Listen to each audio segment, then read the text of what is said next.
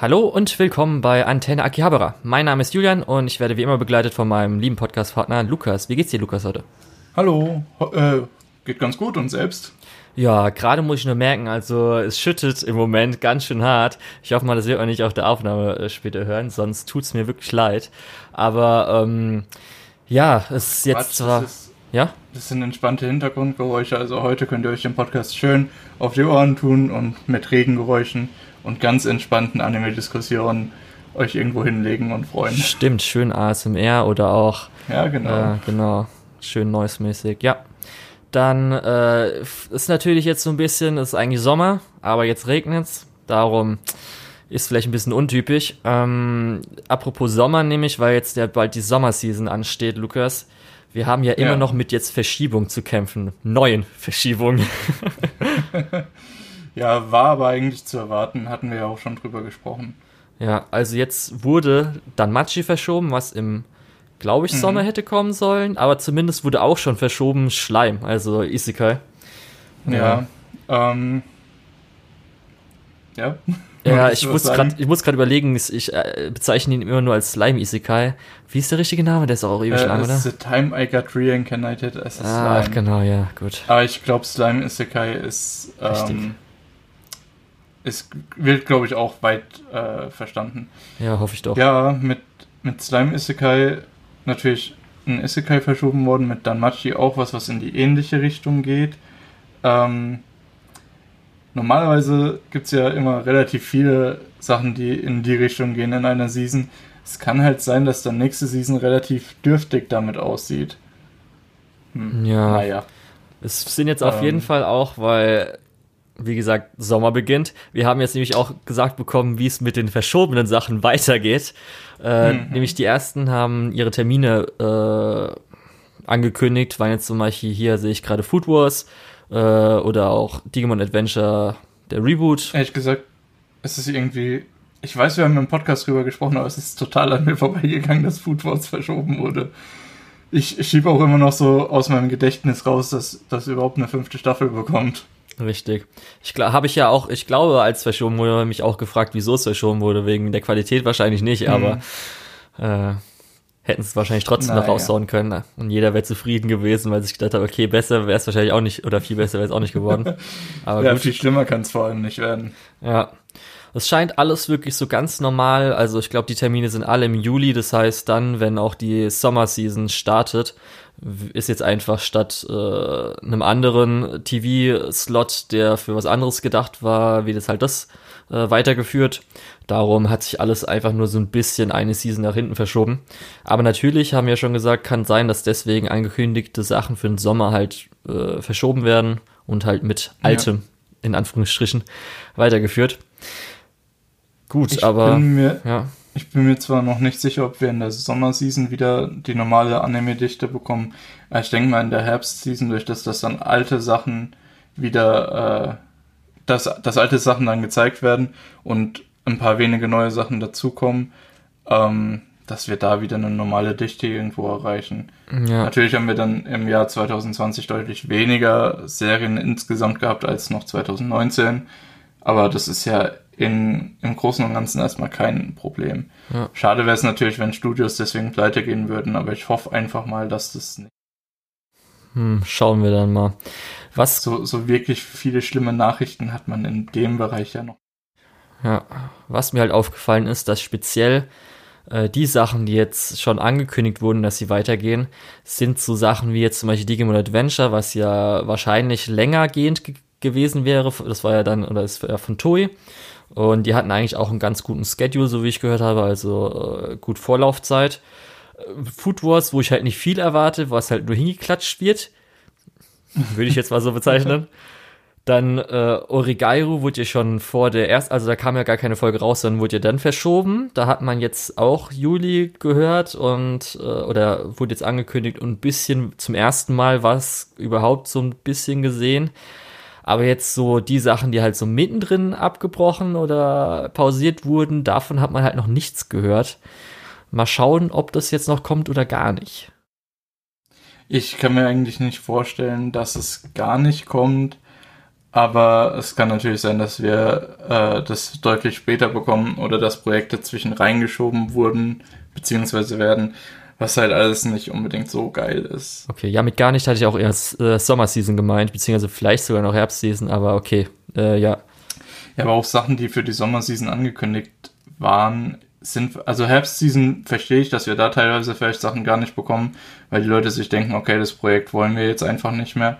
Aber bei der Sommerseason kann ich mir gut vorstellen, dass viele Sachen schon durch die Planung gegangen sind und durch das äh, Aussuchen, welche Leute daran arbeiten würden und dass man die ganze Planung vielleicht nicht unbedingt äh, einfach ja wegwerfen will und dass es deswegen dann trotzdem äh, ja naja, werden wir jetzt mal gucken. Es wurde ja auch ein äh, Stream angekündigt für ReZero Season 2, für die zweite Staffel und mehr Informationen. Mal gucken, was da noch kommt. Aber wir sind gespannt auf die, äh, die, diese Season muss ja erst abgeschlossen werden. Vielleicht pausiert noch irgendwas, eine Folge vom, von der letzten Folge oder so. ah, das wäre äußerst schade. Das kann ich mir auch ehrlich gesagt nicht unbedingt vorstellen. Ja. Zumal ja diese, diese ganze Corona-Krise so langsam auch abebbt, auch in Japan. Ja. ja, in Japan war ja eh so ein bisschen auch noch äh, der Verlauf ein bisschen anders. Ja. Gut, dann, ähm, was ich hier aufgeschrieben hatte, das können wir nämlich in den zweiten Punkt noch mit reinnehmen. Sagt dir denn Hello World überhaupt was, was hier drauf steht? Ja, ich habe es gerade, ich habe gerade die Synopsis noch mal gelesen. Okay. Ähm, ehrlich gesagt, es hört sich noch was an, was, mh, hm, wie sage ich das am besten? Ist für die, die westlichen Medien wäre diese Plot-Zusammenfassung was, was total Besonderes. Für äh, japanische Anime, Romance-Anime ist, hört sich die Handlung schon fast generisch an, meiner Meinung nach. Ähm, es wirkt also die Story. Erzählen, ja, die wirkt so ein bisschen Shinkai-esque. Gerade wenn man auch noch ja, seine genau. älteren Sachen mal so angeguckt hatte. Ähm, ja, hier steht einfach nur halt 2027, technologischer Fortschritt ist mega krass und Liebesgeschichte zwischen einem introvertierten Jungen und ein zurückgezogenes Mädchen. Ja. Ja. Ich, ich weiß nicht, was willst du mir sagen? Und dann kommen noch Zeitreisen dazu und hatten wir schon gesagt, wie das heißt? Hello World, habe ich doch gesagt. Ja, hattest ja. du? Okay. Ähm, ja. Ähm, ehrlich gesagt, wenn ich jetzt mal so gucke, wer daran beteiligt war. Das hätte ich nämlich gleich erwähnt. Ja, okay, dann erwähn du es. Ja, weil ich hatte das immer nur im Kopf, weil es wurde immer von Leuten angekündigt als hier vom Sorted Online, beziehungsweise Erased Regisseur.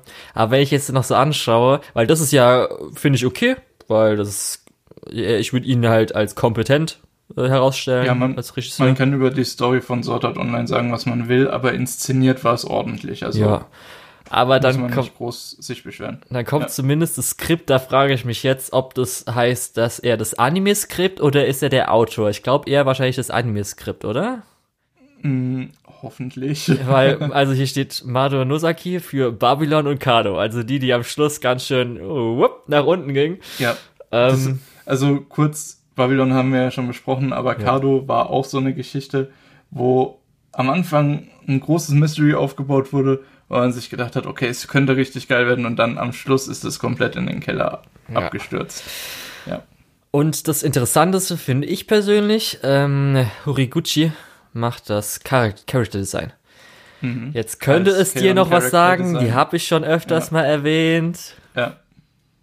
Wie gesagt, Kaon Character Design sagt ja eigentlich auch schon Viele. Richtig. Hatte ich ja dann hier bei, äh, ach Gott, jetzt, jetzt fällt mir jetzt natürlich der Name nicht ein. Doch, Kokoro Connect. Das war ja mhm. hier, da hatten wir, habe ich dir ja schon von ihr geschwärmt und so weiter. Jetzt kommt's aber nämlich noch, weil ich weiß nicht, ob du es hier rauslesen konntest. Weil es hier auf dieser Seite nirgendwo steht, bis du vielleicht unten in die Kommentare scrollst. Ist nämlich ein CGI-Anime, Lukas. Ja, ehrlich gesagt, wir sprechen später ja auch nochmal über äh, Dorohedoro. Mhm. Ähm, ich muss sagen, CGI-Anime haben so ein bisschen gerade ihre Renaissance, ähm, wo, man, wo man merkt, okay, da steckt doch einiges dahinter, nicht nur an, an Potenzial, sondern auch ja an dem Zeitgewinn, was man einfach dadurch hat, das 3D zu animieren. Und jetzt mit Beaststars und mit Dorohedoro und mit äh, äh, wie heißt das mit den, mit den Edelsteinen? Äh, Land of the Lustrous oder Hoseki Land of no the Lustrous, genau. Ähm, das sagst du eigentlich alle zwei Wochen. Warum Natürlich. kann ich mir das nicht merken? Ähm, ja, gerade mit den Anime haben wir gesehen, dass CGI gut funktionieren kann, wenn kompetente Leute dahinter stehen. Ähm, Traue ich das den Leuten zu, die äh, das machen? Ja, ich würde schon sagen, ja.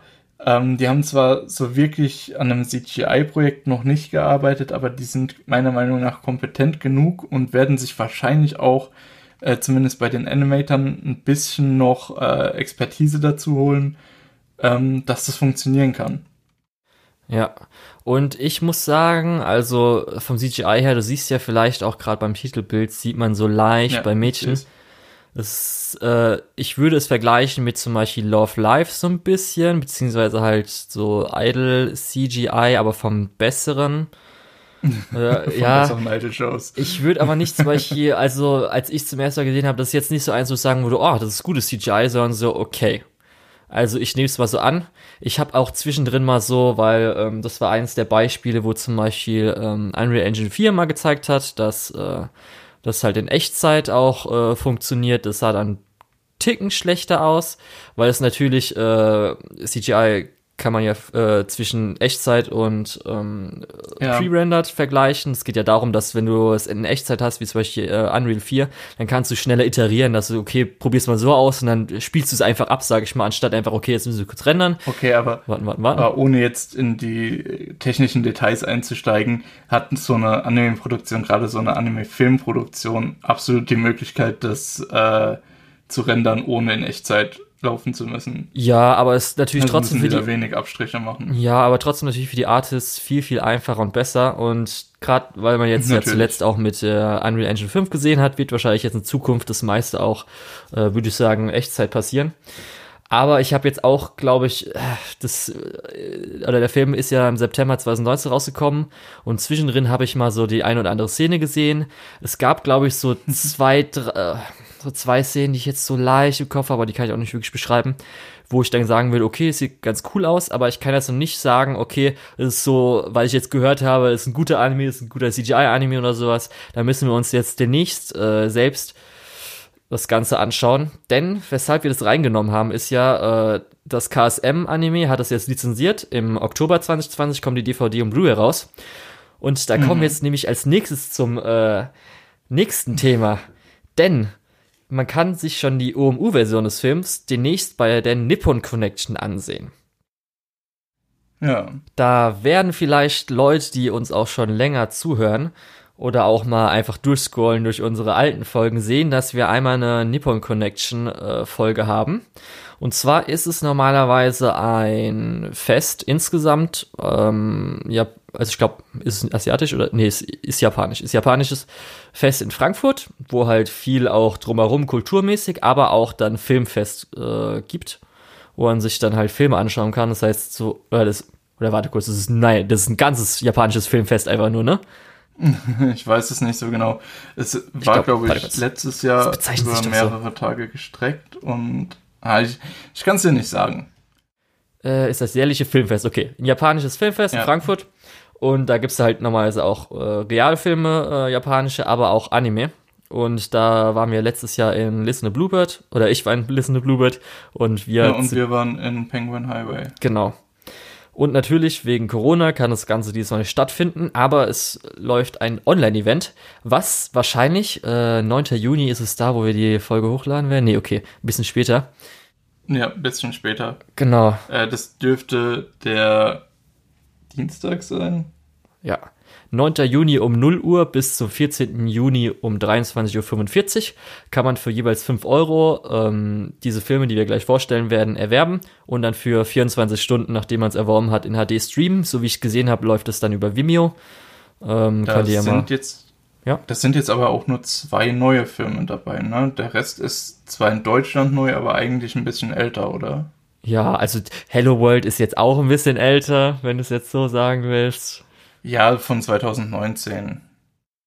Aber auch, ja, okay. Ja, ja. Also das, das meinte ich jetzt nicht. Auch äh, Blue Sky ist auch von 2019. Ich glaube, Night also, is Short, Walk On Girl war sogar schon auf der Nippon Connection. Ich bin mir gerade gar nicht sicher. Ich meine nämlich auch.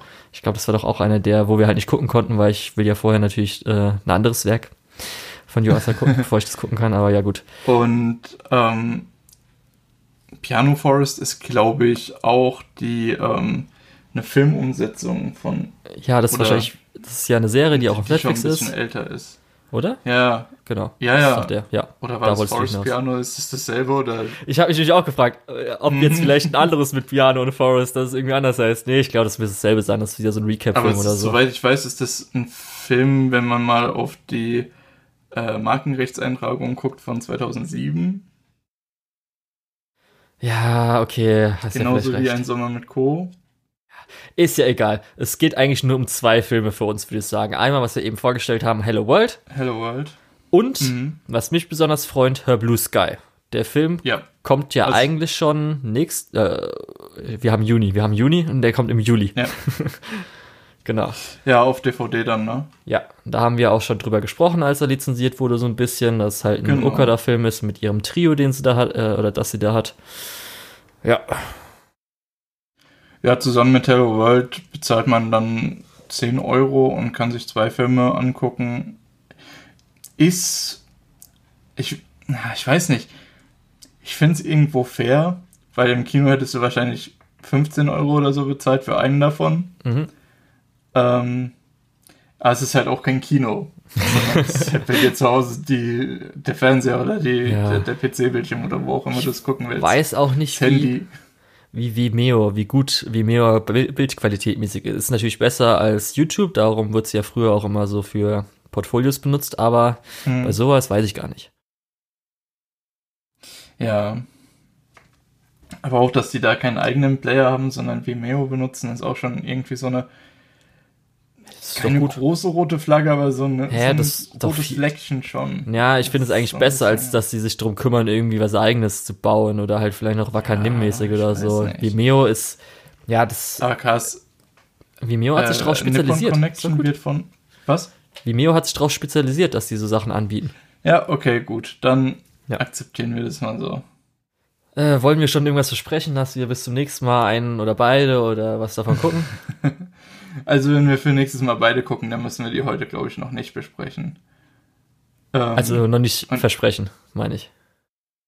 Ach so, ob wir das heute schon versprechen? Genau, aber das ist gucken. Das darum hm. ging's, dass die anderen Leute wissen, okay, dann sollten wir uns vielleicht auch angucken. Weiß ich jetzt nicht. Ja, doch, also Hello World und äh, Blue Sky können wir auf jeden Fall nächstes Mal besprechen. Okay. Und Her Blue Sky hätte ich auf jeden Fall nämlich, glaube ich, geschaut, mir gegönnt, aber ja. dann auf jeden Fall auch. Und Hello, World, einfach, weil es interessant ist als CGI-Anime, also. Ja. Weiß nicht. Dann ist die Frage, warte mal, ähm, ist, nächste Woche, ist das nächste Mal schon, wo wir die Season besprechen? Ich bin immer so. Nee, nee kommt noch nicht so ganz hin. In okay. zwei Wochen ist die Season noch nicht so weit. Okay, gut, da haben wir Zeit. ja. Also Leute, genau. wenn ihr auch noch mit äh, das dann hören wollt, unseren Spoiler-Teil oder was auch immer, dann könnt ihr es euch gerne dann anschauen. Nippon Connection werdet ihr wahrscheinlich bei Google irgendwie finden. Da will ich jetzt euch nicht versuchen, irgendwelche Anleitungen zu schreiben, wie das geht. Das geht schon. ja, und äh, ihr habt jetzt ja auch praktisch äh, unsere Podcast-Planung schön mitbekommen. Schön authentisch. Ja. Wie man so schön sagt. Gut. Ähm, ja, beim nächsten Dann, Thema. Da habe ich mich gefragt, wieso du nichts gesagt hast oder gesagt hast, vielleicht, ja, willst du es wirklich reinnehmen, was wollen wir da groß dazu sagen? Nee, ich, ich habe das schon gesehen. Also es geht um die Steuerhinterziehung von UFO-Table. Genau. Ähm, dass sie jetzt auch angeklagt wurden, dass genau, es jetzt richtig. vor Gericht gebracht wird. Also es ähm, wurde auch schon um UFO-Table geht, wenn es um UFO-Table geht, dass ich das sowieso mal machen. Ich habe jetzt im Laufe der Woche mitbekommen, dass die sich öffentlich entschuldigt haben und dass die äh, das Geld zurückgezahlt haben. Ja, ich weiß nicht. Was soll ich da groß zu sagen? Steuerbetrug ist scheiße. Ich gehe aber mal davon aus, dass du ein bisschen mehr zu sagen hast. Eigentlich nicht. Ich hatte es nämlich nur so als kleinen Einschub, weil es halt, es ist halt trotzdem so, du hast ja gesagt, Steuerhinterziehung ist nicht gut, aber es ist trotzdem irgendwie ein bisschen lustig. Immer so ein bisschen. Gerade wegen dem Unlimited Budget Works Meme und was ich alles immer. ja. Das Einzige, was jetzt so rauskam, ist halt, weil Conno, das ist ja der Präsident äh, von dem Ganzen, der das halt hinterzogen hatte, hat es mit seiner Frau gemacht, die zufällig für die Buchhaltung äh, zuständig war. Und zufällig. ja, sie haben das äh, Geld eher aus Merchandise beziehungsweise, beziehungsweise ihren Kaffees genommen. Ich weiß nicht, kennst du die UFO-Table-Kaffees? Ja. Ja, das ja, ist ja so ihr großes Ding, die haben ja so Kaffees. Und es wird eher daraus genommen, das heißt nicht irgendwie von dem Animationsstudio rausgenommen oder zum Animationsstudio irgendwie hingemacht, sondern einfach aus diesem Fluss raus. Ja, und äh, aber ich hoffe mal, dass jetzt nicht irgendwie bleibende Schäden für zumindest das Studio hinterlässt, weil die haben ja auch, ähm, sage ich mal, eine Struktur geschaffen, äh, dadurch, dass sie auch nicht krass in Tokio sind, beziehungsweise auch äh, schaffen, dass sie an ihre eigenen Produktionskomitees, also dass sie damit äh, auch mal Geld verdienen, hingegen zu anderen Studios. Äh, was ja nicht so häufig ist, dass das halt bestehen bleibt, aber wenn es halt nicht bestehen bleibt, ja. kann man auch sagen, tja, Präsident ist, war ja halt voll dumm von dir, ne? Du hast was Tolles zerstört. mal sehen. Da also als Bottomline zu dem Thema kann man, glaube ich, sagen, hier hört es zuerst das super mutige Statement, Antenne Akihabara unterstützt keine Steuerhinterziehung. Ja, und Yoshi soll auch mal ja, seine Steuern zahlen. Absolut. Ja, okay. okay. Dann, jetzt, weil du vorhin schon gesagt hast, du willst nicht so technisch gehen. Ach, Lukas, da freue ich mich jetzt schon drauf. Also, hier steht Crunchyroll App 4.0. Du hast keine Ahnung, wovon ich rede wahrscheinlich, oder? Doch, ich habe es mir vorhin angeguckt. Okay. Ähm, es geht um Anime Upscaling. Nein, genau. darum geht's nämlich nicht erstmal, weil nee. Crunchyroll App 4.0 ist was anderes. Was dann? Weil ich habe mir nämlich gedacht, wo schaust du Crunchyroll? Auf deiner Playstation? Oder höchstens du hast noch ein Android, wo du halt mal vielleicht Ach, drüber ja, ja. stöberst, ne? Ähm, ich habe äh, auf dem Android habe ich äh, Sekano geguckt, ansonsten tue ich das eigentlich von meinem PC auf meinen Fernseher ähm, ja, schicken. Ich habe 10 Meter HDMI-Kabel durch okay. mein Zimmer gelegt. Ja, habe ich auch. ja. Nee, weil ähm, Crunchyroll hat jetzt eine neue App, die zumindest schon für iOS-Devices, weil ich benutze äh, mein iPhone zumindest mal zum Stöbern, aber zum Anschauen gucke ich auch mal auf meinem iPad. Und ich glaube auch auf Android TV wurde ich aktualisiert oder irgendwie sowas. Zwar die eine Plattform, die vielleicht größer ist und dann noch so eine unwichtigere Plattform. Ich muss mal kurz sagen, ähm, ich hoffe, das, was du ja gesagt hast, ähm, ich habe teilweise äh, Crunchyroll auf meiner PlayStation 4 geguckt gehabt. Mhm. Ähm, ich hoffe, dass da eine gute App rauskommt, weil die Crunchyroll-App auf der PS4 ist so ziemlich die beschissenste Medien-App, die es auf dieser Konsole gibt. Ähm, ich weiß nicht, warum die da so, so weit ab vom Schlag sind. Ähm, aber das ist furchtbar. Du musst, wenn du die öffnest, musst du in der Regel erstmal drei, vier Minuten warten, bis es erkennt, dass du überhaupt eingeloggt bist. Und wenn du versuchst, dich einzuloggen, kriegst du immer einen Fehler, weil es gerade noch überprüft, ob du eingeloggt bist. Ähm, dann sind die neuen Folgen, die du dir eigentlich relativ zeitnah anschauen möchtest, teilweise auf der PlayStation-App einen Tag lang noch nicht verfügbar. Und du musst irgendwie in, erst den PC aufmachen, das die ersten fünf Sekunden dir angucken, dass das im Verlauf ist und dann auf der Playstation äh, im Verlauf die Folge anwählen. Also furchtbar insgesamt. Auch der Player dort ist alles andere als gut. Ähm, es wird Zeit, dass da was Neues kommt. Genau deswegen habe ich das Thema auch äh, reingenommen, weil man muss auch sagen, dass einfach äh, die Usability der Apps das Erlebnis, wie man die Apps benutzt, ist halt auch wichtig heutzutage, wenn man halt Animes schaut mhm. oder Anime schaut insgesamt. Und natürlich als Informatiker ist immer ganz interessant, wenn dann irgendwas mäßig, auch wenn es ja eher jetzt hier UI ist als äh, oder beim anderen, da kommen wir noch dazu zum anderen Thema. Ähm, genau. Und ich wusste natürlich auch, dass es ein bisschen was zu meckern gibt, weil ich hatte ja schon immer die YouTube-Idee, einfach mal alle Plattformen, äh, alle Apps und so weiter von den ganzen Anime-Plattformen einfach zu zeigen, was für scheiß Bugs die haben, gell? Weil die regen mich teilweise so auf, wie schlecht auch die Apps sind, ja. gell? Holy ähm, shit. Als bei, bei der Crunchyroll-App auf ja. dem Android ist es auch teilweise super schwierig, einfach die aktuellste Folge zu finden. Was auch total unnötig ist. Ja, oder halt zum Beispiel, ich habe ja mal kurz, als ich zwei Wochen lang äh, die gratis oder was eine Woche hier Wacker nimmer ausprobiert habe, weil du brauchst auch mhm. die, äh, du brauchst auch Pro Premium, um äh, die App zu benutzen. Holy shit, diese App. Oh, oh wow. Dies, also da, da, da hingegen ist Crunchyroll ja göttlich. Also wirklich. Echt? Huh. Ja. Noch schlimmer. Also schon allein, oh dass Gott. sie iPad-spezifische Sachen, wie zum Beispiel, dass du halt zwei Apps nebeneinander haben kannst und sowas, dass es nicht unterstützt oder dass teilweise immer noch manche Sachen äh, UI französisch sind und so. Mann, oh Mann, Mann. Ja, oder halt, ja gut, da will ich jetzt nicht mehr drüber eingehen. Darum, ich wollte mal ein lustiges Video machen, zum Beispiel dann auch der geile Gag, wo du dann die äh, Anime On Demand App zeigst, die vor zwei Jahren angekündigt wurde. nicht verraten. gut, ja, aber Crunchyroll App 4.0. Man kann sagen, dass halt für mich das Wichtigste war nämlich der Player, weil wenn du äh, auf iOS äh, gestoppt hattest und vielleicht zum Beispiel 10 Sekunden zurückgegangen bist, dann kann es sein, dass einfach die ganze Zeit sich äh, das Ganze gedreht hatte und du konntest nicht mehr starten oder stoppen oder so. Das heißt, du musst warten, bis hoffentlich sich vielleicht nicht aufgehängt hatte oder so. Dann, oder entweder konntest du auch so machen, dass du versuchst dann, okay, wenn ich jetzt, äh, also er läuft einfach weiter und ich stoppe nicht, sondern ich gehe sofort 10 Sekunden zurück, weil dann läuft er automatisch weiter und hängt sich vielleicht nicht auf und sowas. Und da muss ich sagen, äh, dass, äh, oder der Player ist auf jeden Fall das, was äh, besser geworden ist. Also der ist. Also. Ja. Ich, ich weiß nicht, gerade bei einer App, wo du Anime schaust, wo die meisten ja. Leute kein Japanisch können und Untertitel lesen müssen, da musst du halt einfach schauen, dass es funktioniert, dass du Richtig. mal fünf Sekunden mindestens zurückspringen kannst, falls du mal nicht schnell genug warst mit dem Lesen. Ja. Und das muss eigentlich problemlos funktionieren. Darum, Sonst kannst du auch gleich sein lassen. Als Crunchyroll App 4.0 angekündigt wurde, habe ich mich da oder habe ich da am meisten gehofft oder als ich gesehen habe, dass ein neues Update da ist.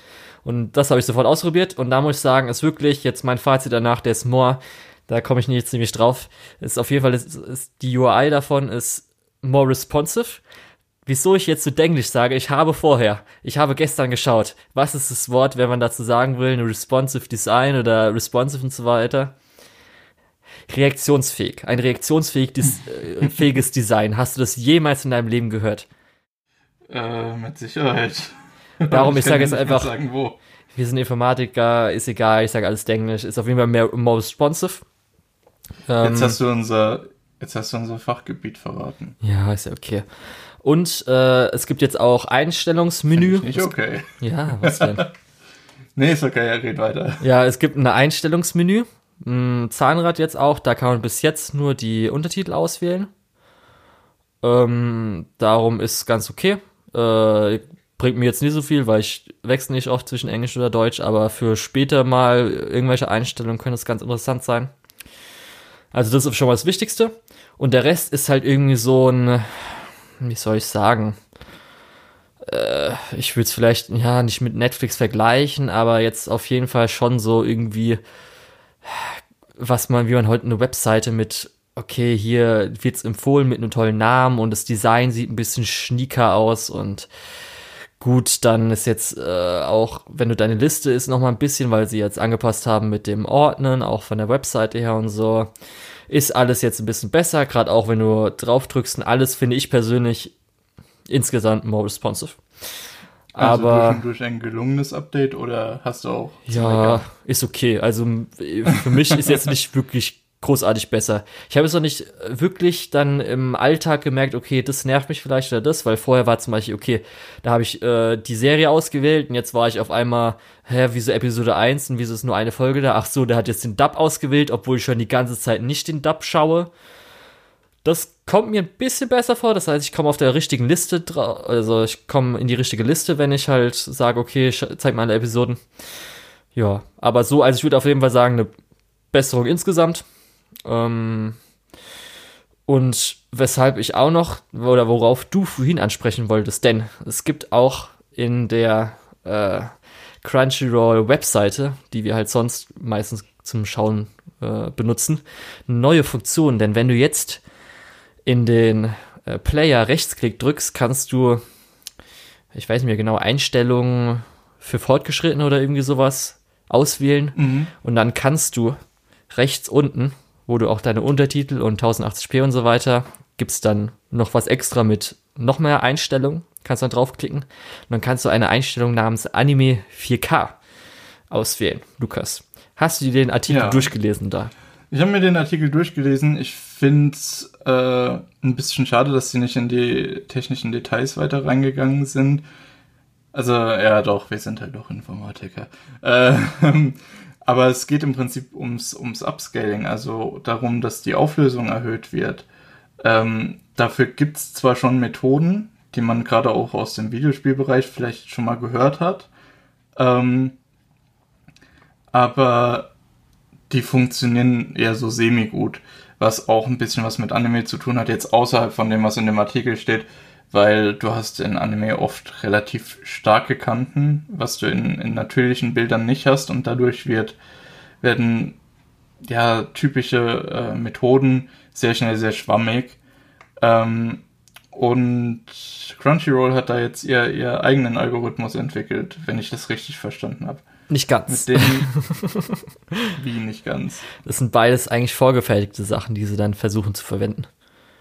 Okay. Ja.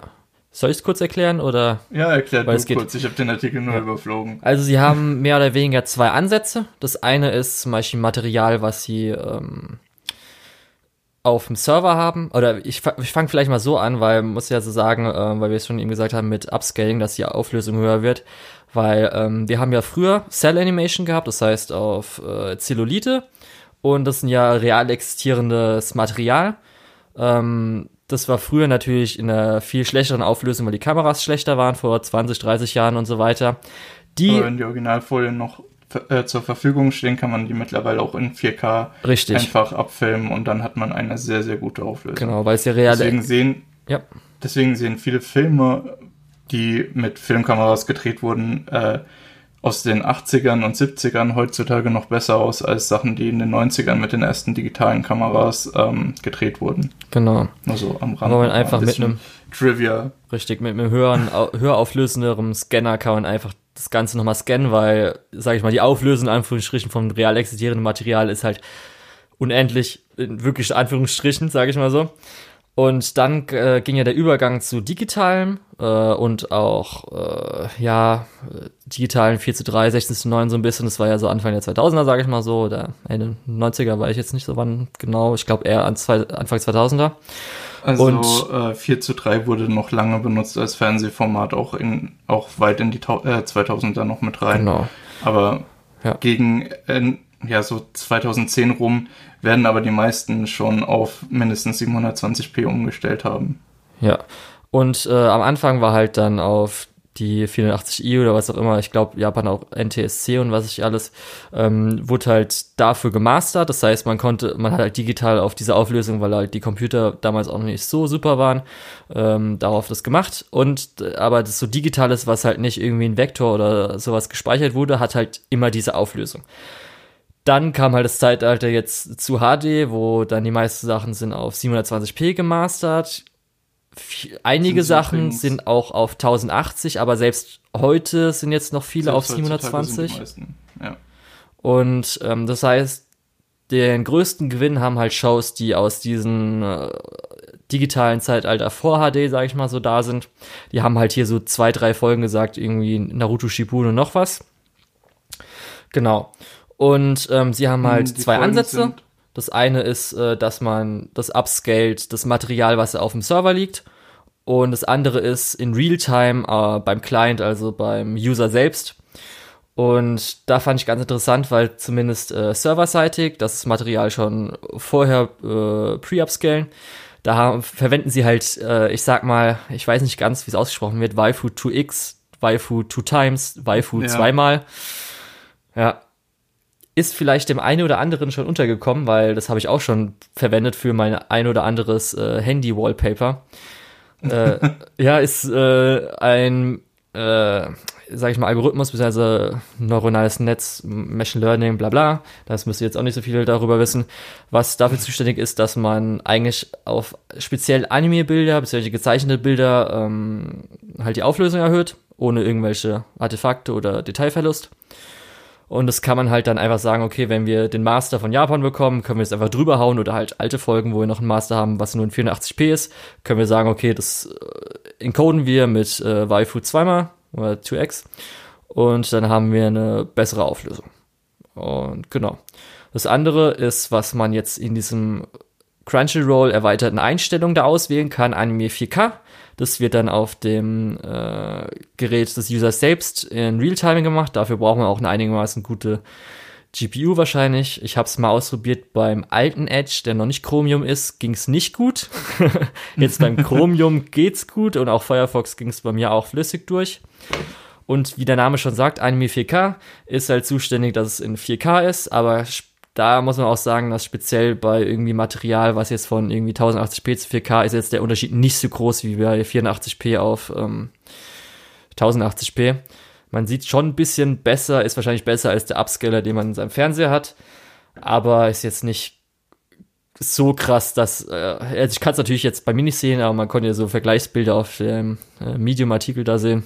Ja werden wir mal schauen, die werden ja auch dran arbeiten. Und die beiden Sachen sind, kannst du auch beide auf GitHub finden, habe ich gesagt, die benutzen halt Sachen, die schon Leute vorher gemacht haben. Und weshalb ich hier auch Weathering Review 4K oder erscheint als 4K Blu-ray reingemacht habe, weil so, ich weiß nicht mehr, wo, ich habe es nicht mehr gefunden, wo es stand. Denn anscheinend bei Your Name kann es auch gewesen sein, aber zumindest bei Weathering Review ist diese 4K-Version, weil das höchstens wahrscheinlich in 1080p gemastert wurde, ist diese 4K-Version wahrscheinlich oder so wie ich gehört habe, auch äh, durch Anime 4K ähm, abgescaled worden. Interessant. Ja. Ähm, mal so kurz nebenbei jetzt, wo ihr die ganze Technik vom Julian erklärt bekommen habt. Äh, was bringt euch das? Äh, ganz einfach erstmal Anime in größerer Auflösung. Das ist ja, wird ja relativ schnell klar. Aber auf der anderen Seite, wenn ihr in einer Region lebt mit schlechtem Internet seht ihr bestimmt oft, dass bei euch Crunchyroll das Bild matschig wird oder so. Wenn diese Technik weiter äh, ausgebaut wird, könnt ihr euch vielleicht irgendwann auch einfach ein äh, 480p-Bild schicken, also ein matschiges Bild. Und der Algorithmus tut auf eurer Seite, auf eurer Hardware das nochmal schön upscalen, dass ihr es ordentlich habt. Das wäre zum Beispiel eine äh, Anwendung, die gerade in Deutschland vielleicht relativ wichtig wird. ähm, Ach, Deutschland. Du Internet. Ja. Ja. Aber ansonsten, das ist alles wirklich, ja, zumindest weitestgehend interessant. Ähm, ja. Ja. Wenn ihr auf jeden Fall mehr dazu lesen wollt, äh, wenn ihr einfach in Google eingebt Medium, also Medium, Crunchyroll und dann irgendwie Scaling, Machine Learning, Scaling dann werdet ihr das wahrscheinlich irgendwie finden. Ja. Und wollte ich einfach erwähnen, weil das schon so Teilbereich ist, der mich oder der uns auch interessiert und äh, ist schon ganz cool, was man so alles machen kann heutzutage, ne? Ja, Nur damit durchaus. Anime besser aussieht, damit unsere Waifus besser aussehen, Lukas. ja, ja. Gut, dass der, ähm, gut, dass der Anime-Bereich beziehungsweise das Anime-Fandom große Überschnitte mit Leuten, die technisch sehr versiert sind, ähm, hat. Mhm. Ja. So. Dann jetzt zur großen Anime-News der Woche, Lukas. Ja, Attack on Titan Staffel 4 Infos. Wir wissen jetzt, welches Studio übernimmt, denn WIT gab es ja schon die Gerüchte, dass es nicht übernimmt ja. und es hat sich bewahrheitet. Ja, leider, leider. Jetzt zum ähm, Nachhinein ergibt es auch irgendwie Sinn, das Studio, ne? Ja, ich sehe hier gerade, die neuen Episoden entstehen unter der Regie von Dorohedoro-Regisseur Yu Yuichiro äh, Hayashi im äh, Studio Mappa. Mhm. Was ziemlich cool ist eigentlich. Ja, also man hat ja man hat ja JC-Stuff befürchtet, was nicht cool gewesen wäre. Ja, das war ja erst ähm, Meme einfach nur. Ja, aber ähm, also der der Regisseur von Doro Hedoro, wo wir ja später auch nochmal kurz, was heißt kurz, wahrscheinlich deutlich länger drüber reden werden, ähm, dem vertraue ich schon, dass der das ordentlich hinkriegt. Ähm, dann als Skriptschreiber ist äh, wahrscheinlich äh, Hiroshi äh, Seko von, von Mob Psycho am Start, der ja auch ein ordentliches Skript beziehungsweise Verskriptung von diesem Manga abgeliefert hat. Ähm, ich bin vorsichtig optimistisch, ähm, obwohl natürlich Studio Wit, ähm, was, was 2D-Animation angeht, die absolute Spitzenklasse ist. Ähm, ja, ja, bei mir, ich habe eher so, ich habe mir auch zum Beispiel nicht das Promo-Video anguck, angeguckt oder angucken wollen, ich weil einfach so. Gesehen. Ja, brauche ich jetzt nicht anzusehen. Ich lasse es einfach auf mich zukommen. Ich bin nicht irgendwie skeptisch oder so, sondern jetzt ist einfach so, ich gucke einfach mal. Ist ja, hier steht ja sogar, äh, man weiß immer noch nicht, wie, ob's Datum bleibt. Ich denke einfach mal nicht. Mhm. Es wird wahrscheinlich nicht jetzt im Oktober 2020 sein, sondern irgendwann dann nächstes Jahr. Ja, mal schauen. Also ich habe jetzt keine großen Erwartungen, dass es jetzt auf jeden Fall das erfüllen wird oder eine Katastrophe wird, sondern einfach so, ja, okay, jetzt weiß man's mal. Fand ich ein bisschen komisch, weil ich habe echt gedacht, okay, ich hätte es vielleicht lustiger gefunden, wenn auf einmal so das Mega-Star-Team gewesen gekommen wäre, irgendwas übernommen hätte, oder halt schon so, oh, oh, oh no, sowas. Aber ich hätte, ja. ich hätte genau dieses Oh no hätte ich nämlich nicht erwartet.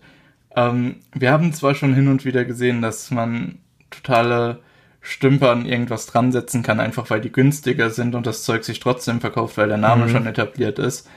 Ähm, aber durch das, dass äh, Attack on Titan halt wirklich auch so ein ja, Darling von der Community ist, hatte ich fast erwartet, dass da zumindest halbwegs kompetente Leute dran gesetzt werden. Ja, ich was halt, ja jetzt auch der Fall ist. Ja.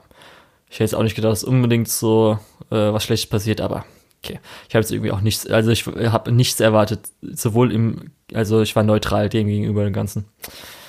Gut, ja, das war auf jeden Fall die große News. Die meisten Leute haben sich schon äh, drüber unterhalten, dass es ja pre-animated ist, sogar von, glaube ich, noch äh, Animatoren von Wit, äh, ich glaube, oder? War das so? Weiß nicht mehr. Auf jeden Fall war das äh, jetzt, das natürlich, äh, sieht's gut aus, es sieht nicht gut aus, kommen die Szenen dann rein und ist äh, irgendwie für das finale Produkt irgendwie repräsentativ.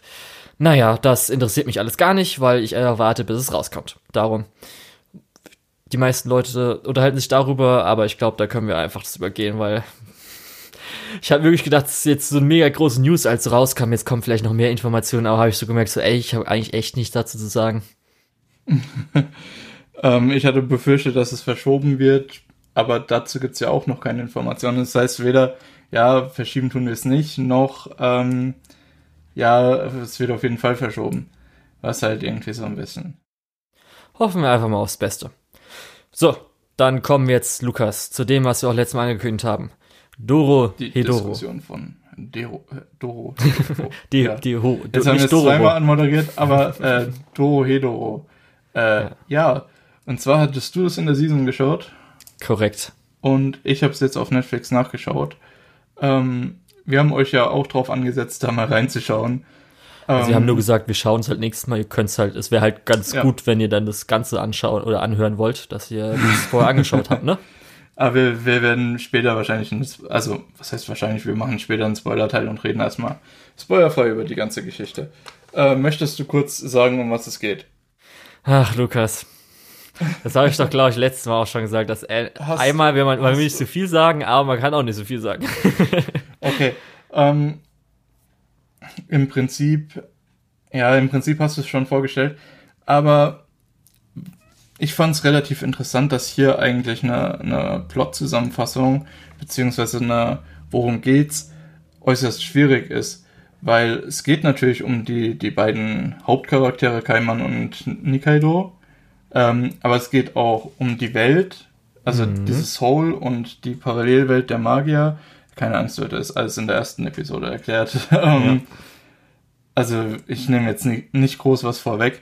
Ähm, es geht äh, eben nicht nur um die Hauptcharaktere, sondern auch um die Welt. Und auch die Antagonisten sind auf ihre Art und Weise auch mehr oder eigentlich mehr Anti-Helden als Antagonisten. Es ist nur leider so, dass die genau das Gegenteil, beziehungsweise was heißt genau das Gegenteil? Es ist nur leider so, dass die den Hauptcharakter Kaiman töten wollen. Hm, ja. Passiert. Ähm, und da haben wir eben auch nochmal einen Haufen Charakter. Da haben wir äh, Shin, Nui, En, wir haben äh, Fujita und Ebisu. Und auch die bekommen eine gute Menge an Spotlight in der Serie und sind großteils sehr sympathisch. Gerade Shin in irgendeiner, ähm, ja, in irgendeinem Seinen wäre das bestimmt der Hauptcharakter gewesen. Du konntest jetzt auf jeden Fall so ein bisschen nachvollziehen, weshalb ich so begeistert von dieser Serie war. Mm, durchaus ja. Ähm, die, die Vielschichtigkeit dieser Welt und die Vielschichtigkeit der Charaktere geben dieser ganzen relativ düsteren, actionhaltigen, aber auch äh, oft sehr lustigen und äh, einfach durch die Befremdlichkeit auch lustigen, ja, gute, gute Satzstruktur, ja. äh, absolut wertvoll. ähm, Man muss ja auch äh, ja, sagen. Die geben dem Ganzen nochmal so ein bisschen Substanz und äh, diese, diese Kombination aus Substanz, aus äh, Humor, aus äh, Dunkel und aus Action ist halt was, was mir sehr, sehr gut gefällt und schon immer sehr gut an Anime gef äh, gefallen hat, was ich glaube ich auch in einer unserer ersten Episoden schon gesagt habe. Genau. Äh, was glaube ich, äh, als ich damals äh, kurz vorgestellt habe, um was es so ging, habe ich glaube ich ja auch gesagt, ich habe halt so einen kurzen ähm, Einstieg ja gemacht, da, dass man halt mit Kaiman einen, Haupt oder einen Hauptcharakter hat, der halt als Kopf eine Eidechse hat und halt wissen will, welcher Magier das war und so weiter. Aber natürlich habe ich, glaube ich, danach auch gesagt, was äh, halt das Besondere dann ist, weshalb man auch so schwer beschreiben kann, was das Ganze ist, dass es ja so viele Genres hat. Also du siehst ja bei My Animalist ist hier Action, Comedy, Horror, Magie, Fantasy, Sign. Sagt schon sehr viel darüber bei, aus. Bei, bei Netflix ist nur Dark und Offbeat. Ja, okay. Lustigerweise sind es halt hätte mir Netflix das so oder so allein wegen den ja. beiden Text vorgeschlagen. Und es gibt ja auch so ganz viele weirde Sachen, die dabei sind. Ich fand, äh, oder ich hatte ja damals den Karneval, ohne jetzt dieses Mal drauf einzugehen, als Beispiel genannt, um halt wirklich gut zu beschreiben, was das für eine Welt so ist.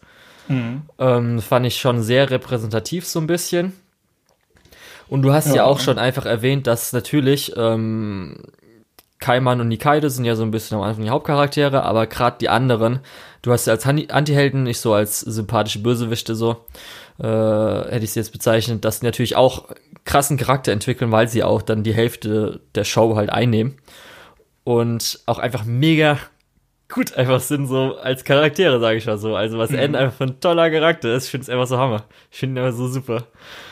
Ach Gott. Ja, ähm, und man, man, muss auch, man muss auch durchaus sagen, N ist so, so am ehesten der, der Bösewicht, wenn man es so ja. sagen möchte. Obwohl gegen Ende der Serie auch durchaus nochmal gezeigt wird, warum er tut, was er tut, mhm. ohne jetzt zu tief ins Detail zu gehen, außerhalb vom Spoiler-Teil. Ähm, ja. Ja, aber und es halt zumindest, zumindest Noi und, und Shin sind ja auch so, so klar vom Beruf Aufräumer, aber so, so ehrenhaft, wenn die Gegner keine Magie können, dann wird halt einfach mit der Faust geschlagen. Dann ja. benutzt man halt auch keine Magie. Und das ähm, ist halt einfach alles so sympathisch, halt weird. Ja. Mit irgendwie so, wo du denkst, okay, wieso macht ihr das jetzt oder was, was hat das jetzt damit zu tun, Das ist einfach nur so, okay, äh, was? Aber ah, das ist aber schon irgendwie dann wieder cool und keine Ahnung was. Ist halt so, man muss einfach mal, ich weiß nicht, ob es bei der ersten Folge rauskommt. Ich glaube, es kommt erst, wenn es wirklich dann äh, man mehr in die Magierwelt, ähm, sage ich mal, eintaucht. Äh, also so ab Episode 4 oder sowas merkt man das, glaube ich, eher. Mhm. Und speziell am Ende dann so, sage ich mal, ab Episode 8 oder sowas, ist auf jeden Fall ist man voll drin. Da hat man halt wirklich so das Ohr.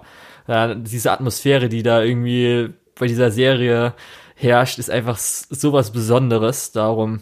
Ja, das ja. stimmt auf jeden Fall. Ähm, was ähm. wir, glaube ich, noch nicht erwähnt haben, äh, ist, dass natürlich eine CGI-Serie ist. Mit ja. auch wie oft äh, ein bisschen was 2D hier und da. So wie ich glaube ich, ich muss noch mal gucken, war das hier, wo der Background-Designer von Akira das war? Du kannst es kurz nachgucken und ich erkläre mhm. noch mal kurz. Äh, dass, dass Netflix irgendwie die ganzen guten 3D-Anime. Ja, das habe ich auch schon das hab ich ja gesagt. Das Wie kann es denn sein? Total bizarr. Letzten, äh, letzten drei Seasons einfach. Was soll das denn? Oder zwei? Waren das nur zwei? Doro Doro. Und dazu muss man noch sagen, dass. Bitte? Ich habe gerade überlegt, Doro Doro, Beastars, waren, weiß, welche 3D-Serie gab es noch bei Netflix? Ich weiß gerade ja nicht mehr alles. Ja, gute Frage. Ähm, dazu möchte ich noch kurz sagen, das Ganze ist ja bei Studio Mappa entstanden die man jetzt nicht unbedingt mit 3D zusammenbringen würde. Mhm. Zumal die diese Season äh, Listeners zeigen, wo das 3D CGI richtig grottig ist, also unter aller Sau. Ähm, deswegen so ein bisschen, hm, das, ja. Und mit Mappa habe ich sowieso ein bisschen eine komische Beziehung. Die haben ja zum Beispiel auch Bananafisch und Doro, äh, Dororo. das war Spanner schon wieder. Das haben sie extra gemacht. Das haben sie extra gemacht, die beiden die haben, Die haben ja auch Dororo und äh, Bananafish gemacht. Das sind zwei Sachen, die liegen bei mir bei Episode 13 nicht fertig geguckt. Äh, es sind beides 24 Episoden Anime, so, so roundabout jetzt nicht 100% sicher. Ähm, ich habe einfach das Gefühl, wenn ich irgendwas von Mappa gucke, muss ich das entweder bingen, weil ich gerade super Bock drauf habe, oder wenn ich es wöchentlich gucke, lasse ich es einfach irgendwo in der Hälfte liegen und denke mir, ja, doofer Scheiß. Oder ich hatte gerade einfach nur zufällig Glück, beziehungsweise es fallen einfach Zufälle zusammen, dass ich jetzt die guten Shows bingen kann und die schlechten Shows von Mappa, ähm, ja, wöchentlich show. Könnte auch sein. Aber, hm, weiß ja. nicht. Ich habe es äh, auf jeden Fall geschaut. Mittlerweile hast du den Hintergrunddesigner gefunden, ja. oder? Also der Art Director war fürs Background Art von Akira zuständig und das merkt man auch, weil die sind halt mhm. halt richtig geil. Also gerade ey Hole an sich schon, aber dann auch die Magier, weil es sieht einfach so hammergut aus. Ja.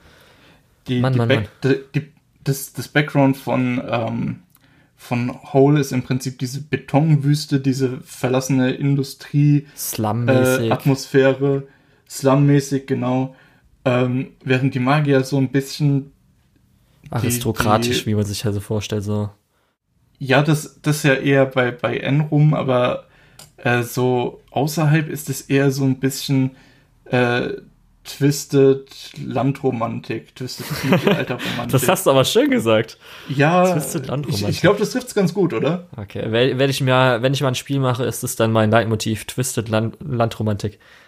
Ja, bitte. Sehr hab gerne. Habe ich schon mal aufgeschrieben. Ähm, kann, kannst du haben, nehmen das. Ähm, ja, aber das, äh, die, die, diese starke Art Direction äh, zeigt sich nicht nur in den Hintergründen, auch in den Character Designs.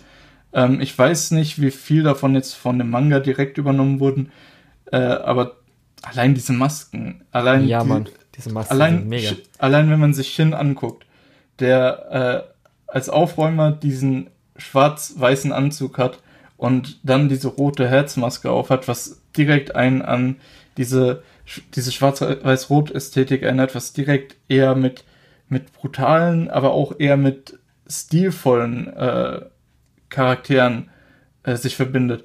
Es ist einfach, du guckst den an und du weißt, wie der drauf ist und das passt perfekt. Ja, nur so halt, nebenbei. Ja, oder äh, dass die anderen Character Designs sind auch ziemlich gut. Ja, dass es durch diese Masken halt so verschiedenste Character Designs gibt, weil das ist ja halt komplett, was man halt als Maske so verwenden kann, was man irgendwie so sagen kann, okay, das ist eine Maske, mhm. okay, mhm. nehmen wir mal so an. Ja. Ähm, ich weiß, äh, wie, wie soll ich sagen, bei zum Beispiel äh, den Hole-Bewohnern ist das meiste ja okay, würde ich sagen. Die sind halt, also ich mhm. finde jetzt zum Beispiel, natürlich, Keimann sticht so ein bisschen raus, die anderen sind so gut, ist halt manchmal so ein bisschen weird, wie zum Beispiel der eine Doktor irgendwie so ein Tattoo im Gesicht hat oder sowas, aber ja, halt. Der Doktor, der ja auch verhext wurde. Ja, genau, aber die meisten ja. anderen Sachen sind eher so normal. Aber dann, wenn es darum geht, halt in der äh, Magierwelt zu sein, finde ich, sticht das meiste das immer richtig krass raus. Ich finde auch bei, bei Ebiso ähm, diese Skelettmaske, wo man sich denken könnte, ja, Skelettmaske ist super lame, äh, wurde schon zu Tode gemacht. Ähm, aber ihre Skelettmaske noch mit dem Schild oben drauf und mit der äh, diesem leeren Gesichtsausdruck dieses Schädels, dieses relativ realistischen Schädels, äh, hat die auch so die, diesen. Das passt halt auch perfekt zu ihrem Charakter, so ein bisschen äh, total daneben einfach. Mhm. So, du müsstest es eigentlich kennen, aber es sieht nicht so aus, wie du es vorher je gesehen hast. Ja. Wenn, wenn das Sinn macht, was ich sage. Ja, ja. Äh, was du auch erwähnt hattest mit dem Manga, also ich habe mir das ein bisschen angeguckt, du sollst vielleicht nicht googeln, weil es das eine oder andere könnte, glaube ich, ein Spoiler gewesen sein, den ich gerade gesehen habe. Das ist aber, bis dahin habe ich es eh schon wieder vergessen. Ob ich jemals äh, Fortsetzung davon als Anime sehen werde, weiß ich nicht. Aber schon, ich würde sagen, in Teilen auch sehr eigenständiger Stil mit teilweise sehr viel Detail. Ich weiß aber natürlich mhm. nicht, wenn man jetzt natürlich googelt, kann sein, dass natürlich die besten Panels gezeigt werden, aber so wie ich auch immer verstanden habe, als nämlich angekündigt wurde, dass Doro Doro umgesetzt wird von Mappa, da wussten wir auch nicht, dass es CGI wird, haben auch die meisten drunter geschrieben, boah, ich hätte nie was gedacht, dass es irgendwie äh, umgesetzt wird, weil Manga-Art halt umzusetzen wird wahrscheinlich mega schwierig und keine Ahnung was und so. Aber persönlich fand ich jetzt eigentlich, äh, dafür ist halt kein, ist kein Beastars vom CGI her, aber so fand ich schon auf jeden Fall besseres CGI als eigentlich das meiste andere. In ja. Anime zumindest, meine ich. ähm, bevor wir jetzt irgendwie noch weiter in den Spoiler-Teil gehen oder so, ich weiß nicht, hast du noch was zu unspoilerig? Ja, also das Größte ist halt, finde ich persönlich, dieses, äh, diese weirde Atmosphäre, gekoppelt mit halt mhm. ähm, dem Mystery, was die ganze Zeit ist, speziell dem Mystery zum Worldbuilding, weil du, es kommen halt immer Sachen dazu, wo du dann Fragen stellst Ja. und bis selbst, sage ich mal, mittig, äh, weißt du nicht so ganz, was jetzt so abgeht. Gerade auch nach der ersten Episode sind sehr viele Fragen, so, okay, was hat es jetzt mit damit auf sich? Und das, Das leitet, so, das, ja, das leitet Ja, halt das komplett durch die ganze ist. Serie. ja, das ist auch was, was, wo ich finde, das haben großartige Geschichten, vor allem großartige Anime, haben das oft so ein bisschen an sich, dass äh, dir nicht vorneweg erklärt wird, oh ja, das ist eine Fantasy-Welt mit Magie und so weiter, sondern äh, dass du halt äh, Stück für Stück in diese Welt reingehst und es ist eine besondere Welt, es ist nicht irgendwie äh, schon wieder Tolkien Fantasy oder so, sondern es ist was Eigenständiges. Genau. Ähm, und du verstehst es nicht direkt auf den ersten Blick, aber jeden Blick, den du, den du darauf gewinnst, jedes Mal, wenn du in den Hintergrund schaust oder so, siehst du eigentlich was, was dich diese Welt besser verstehen lässt. Und das finde ich sehr cool. Ja. Was ich noch ansprechen wollte, ist die Musik. Zum einen die Musik während dem, während der Serie ist in der Regel ganz gut, aber gerade das Opening und die sechs Endings für die zwölf Episoden. Oh ja, das habe ich dir, glaube ich, damals auch schon geschrieben. So, holy shit, diese Endings von Doro Was ist da denn los? Und alles von äh, No Name. Kann sein. Ja, also alles von demselben Komponist. Äh, ich überprüfe das hier gerade auch nochmal. Ja, alles von No Name. Ähm, ja, äh, sehr cool auf jeden Fall. Speziell, also mir gefällt das N-Ending. Da können wir gleich drüber reden, weil das ist eigentlich Mhm. eine schöne Überraschung, das wollen wir nicht spoilern. Ja, ja, stimmt. Wollen wir nicht spoilern. Ja. Da können wir Gut. gleich uns drüber unterhalten, wie toll das doch ist. Gut. Hast du noch vor, vorher vom Spoiler-Teil was zu sagen? Sonst gehen wir jetzt einfach rein. Mhm. Mhm. Lass mich kurz überlegen. Eigentlich nicht. Äh, wir sind halt jetzt ohne große Plot-Zusammenfassung reingegangen, aber du hast es ja schon mal letztes Mal erklärt, also es sollte eigentlich relativ klar sein. Gut, gehen wir weiter zum Spoiler-Teil. Also ab hier Spoiler-Teil. Ja. Dann würde ich mal sagen, dass auf jeden Fall Okay. diese Dann, Doom-Anspielung im Ending ist aber mega.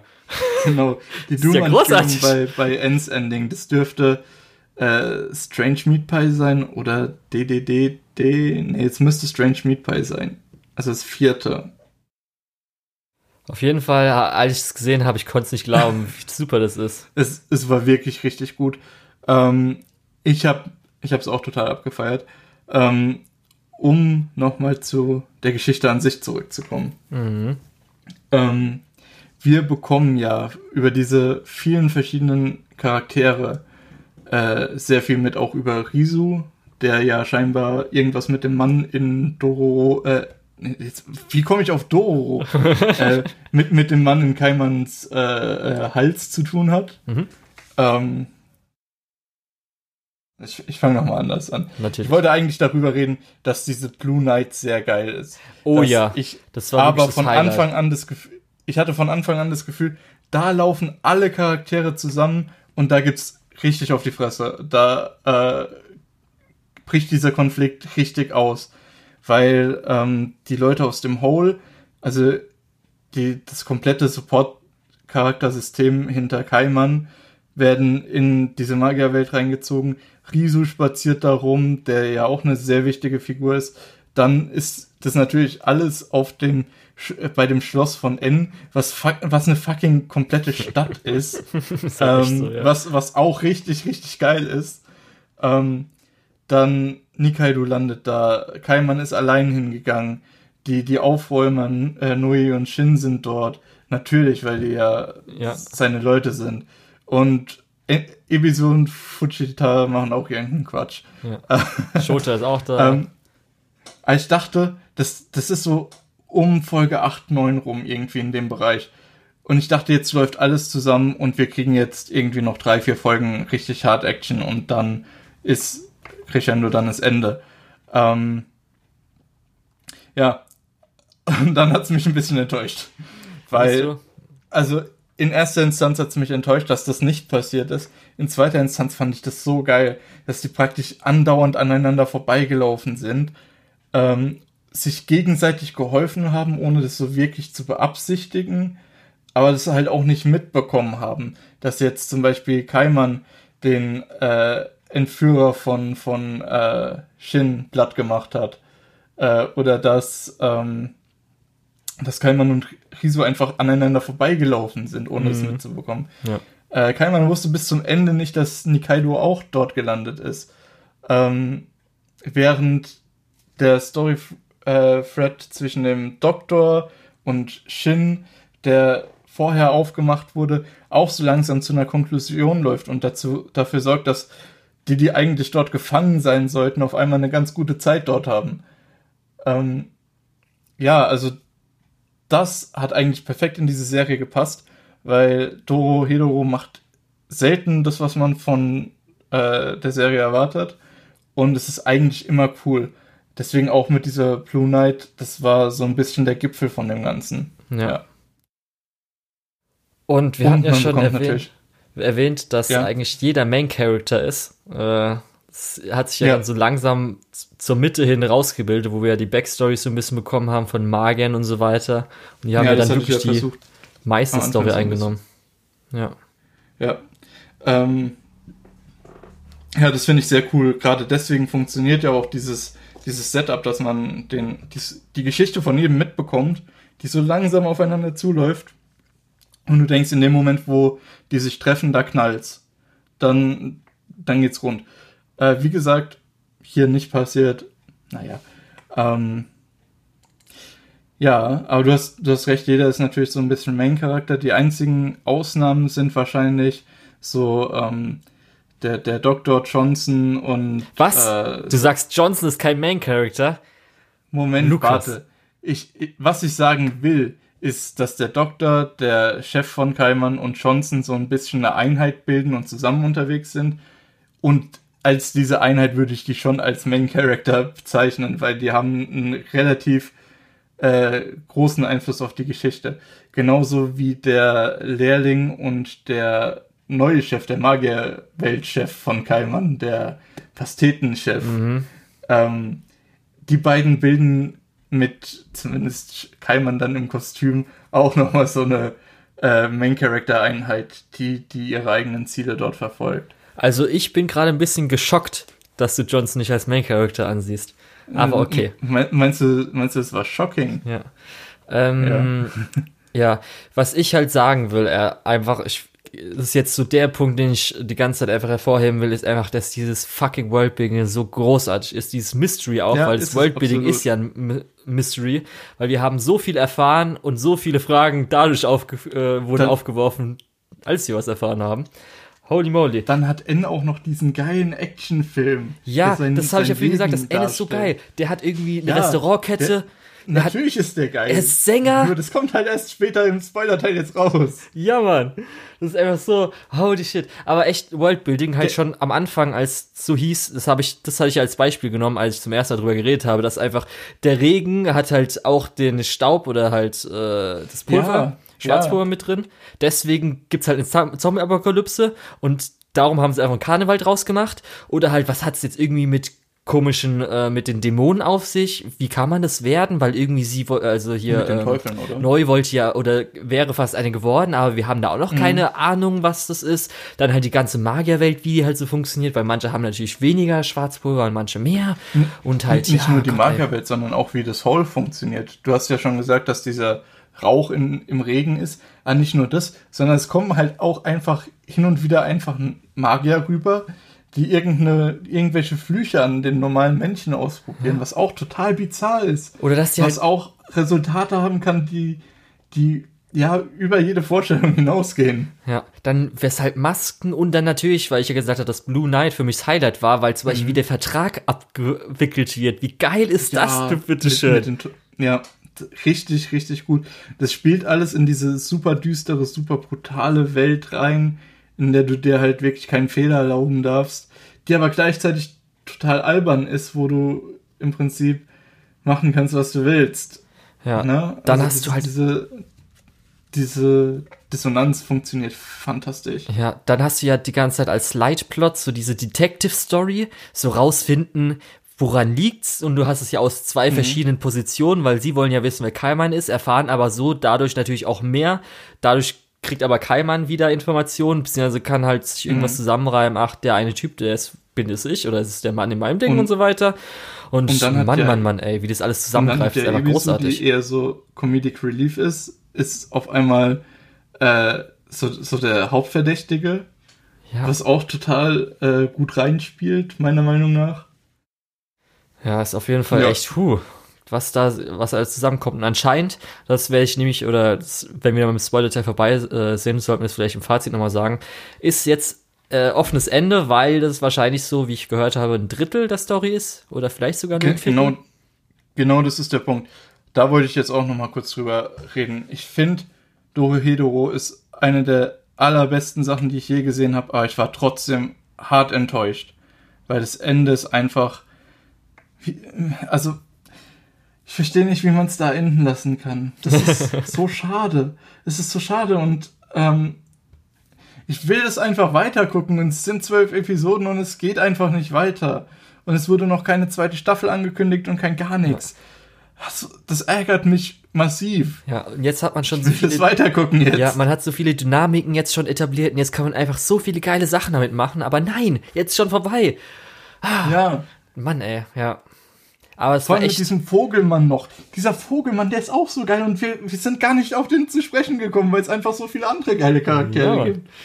Darum echt, ähm, ich habe dann ja am Schluss gesagt, dass äh, das mein Anime of the Season war, auch wenn zumindest dieser eine Arc aus ähm, Eissocken zumindest für mich 10 out of 10 war, aber das hat dann trotzdem schlussendlich, nachdem alle Folgen vorbei war, habe ich sagen können, okay, das war wirklich mein Anime of the Season Doro Doro. Und ähm, es hat sich weiterhin äh, bestätigt, so nach, wenn man immer weiter so nachgedacht hat, was es eigentlich für eine geile Serie war danach. Also ich habe ja, glaube ich, auch schon gesagt, Doro Hedoro hat sich für mich so ein bisschen angefühlt, als wäre das genau auf mich zugeschnitten gewesen, weil das ist im Prinzip voll mit Sachen, die ich mag. Wie du schon gesagt hast, das geile Worldbuilding, die, die Atmosphäre, der Humor. Die Baseball-Episode. Ähm, auch, auch die Action, die Baseball-Episode war auch ziemlich gut. okay, ähm, spielt Baseball. Mit, mit, Frankenstein dann, ne? Ja, Mann. Sehr, sehr geil. Ähm, wo, wo ja auch noch ein ganzer Rattenschwanz hinten dran hängt, wo ich jetzt auch noch mal zehn Minuten drüber reden könnte. Oh ja, ähm, eben so in aber ja, High-Kostüm. Ah, das, das, ah, das, das, das Schlimmste ist eigentlich, wie gesagt, dass es einfach aufgehört hat.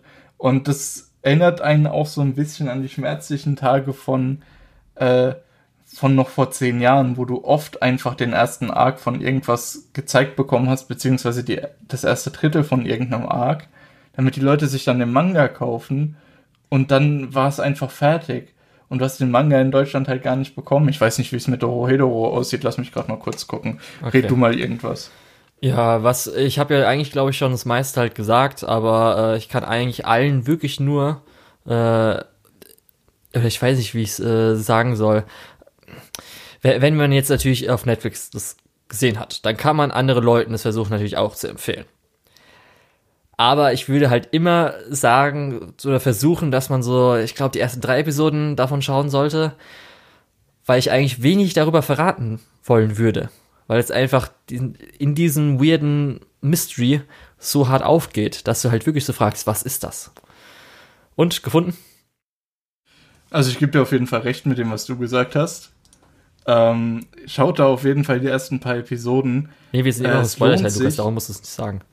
Darum so, ging es halt darum, äh, dass, wenn man es Leute weiterempfehlen will. Ich will halt den ja, Leuten dann okay, natürlich nicht äh, nehmen, gut. dass, mhm. also sagen, okay, dass ein Typ mit einem Echsenkopf, der will wissen wieso, und es gibt Magier, die in ihre verkackte Welt runterkommen und sie ein bisschen verzaubern, um zu testen. Das würde ich sagen. Und dann das sehr viel Mystery, Worldbuilding plus Comedy. Da Comedy. Also, ähm, wenn ihr es weiterempfehlen wollt. Im, ja? Im Oktober 2019 ist Volume 23 von dem Dorohedoro Manga erschienen. Und das ist laut MyAnimeList das Finale. Okay, äh, dann ist ja gut, Volume. Lukas. Das heißt, es ist vollständig in Deutschland erschienen. Das heißt, okay. ich bin jetzt was, 200 Euro ärmer? Ah, oh, scheiße. Okay. Nee, ist ganz gut, dann habe ich jetzt mal Geburtstagsgeschenke für dich, Lukas. ja, das ist auch was, was ich mir ins Regal stellen würde. Machen wir Schluss mit dem Spoiler-Teil, oder? Ja, okay. Ähm, Gut, dann als Fazit zu Doro Hedoro. Ähm, ich habe es gerade im Spoiler-Teil schon gesagt, also wenn ihr den durchgehört habt, obwohl ihr es noch nicht geschaut habt, erstmal Schande. Zweitens, schaut euch einfach die ersten drei Episoden an.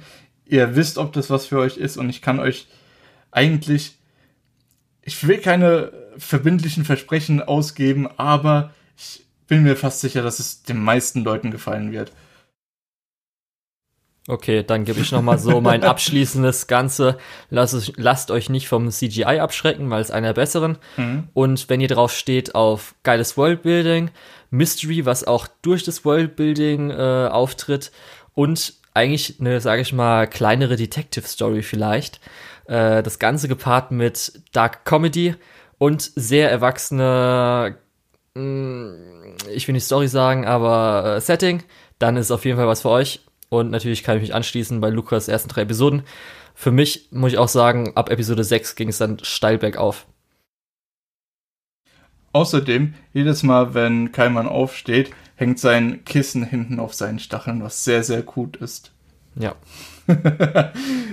okay. Also, das war mein Fazit zu Dorohedoro. Das war mein Anime of the ähm, Season Winter 2020, darum kann ich es ich jedem empfehlen. Noch mal den, ich müsste noch mal gucken, was sonst in dem Winter lief, aber ich fand es auch sehr geil. Ich hoffe mal, dass es bald eine zweite Staffel gibt. Ja, das hoffe ich auch. Gut. Dann hast du noch irgendwas zu erzählen? Nö. Dann denkt dran, ja, Leute. Äh, wir haben gesagt, wir werden versuchen, Hello World und Her Blue Sky bis äh, in zwei Wochen dann zu schauen. Und ihr habt jetzt dann 9. Juni bis 14. Juni Zeit, das euch dann halt äh, anzuschauen bei der Nippo Connection. Ich habe eigentlich nichts mehr zu sagen, außer ähm, ihr findet mich unter der Tets auf Twitter und MyAnimeList. Und ähm, ich verabschiede mich für heute und lasse dem Julian noch das Feld ein paar nicht lizenzierte Anime in Deutschland. Äh, ja. Jetzt muss ich das nochmal sagen, Lukas. okay, egal. Ich war der Julian. Mich findet man unter Lukul, L-U-K-E-U-H-L auf MyAnimeList und Twitter.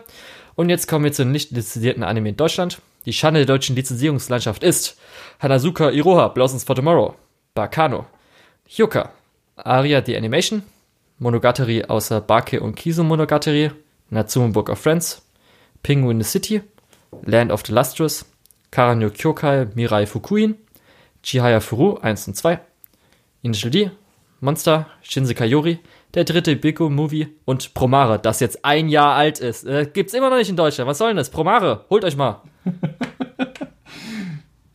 Wäre doch was für die Nippon Connection gewesen.